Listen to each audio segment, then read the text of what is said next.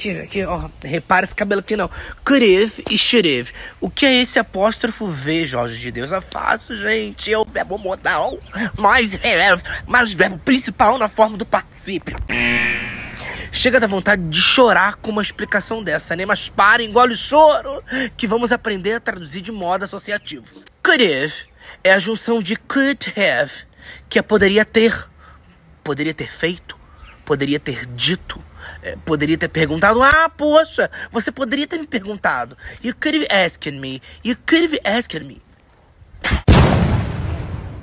You could have asked me.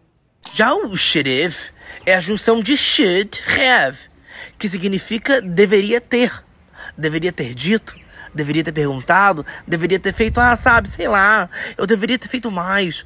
I should have done more. I should have done more.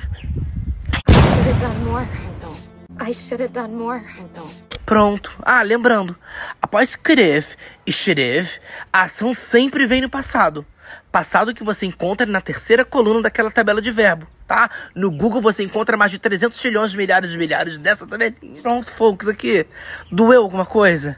Não doeu. Viva a nossa língua mãe, sem português, sem inglês, foca. Sem neurose, sem caô.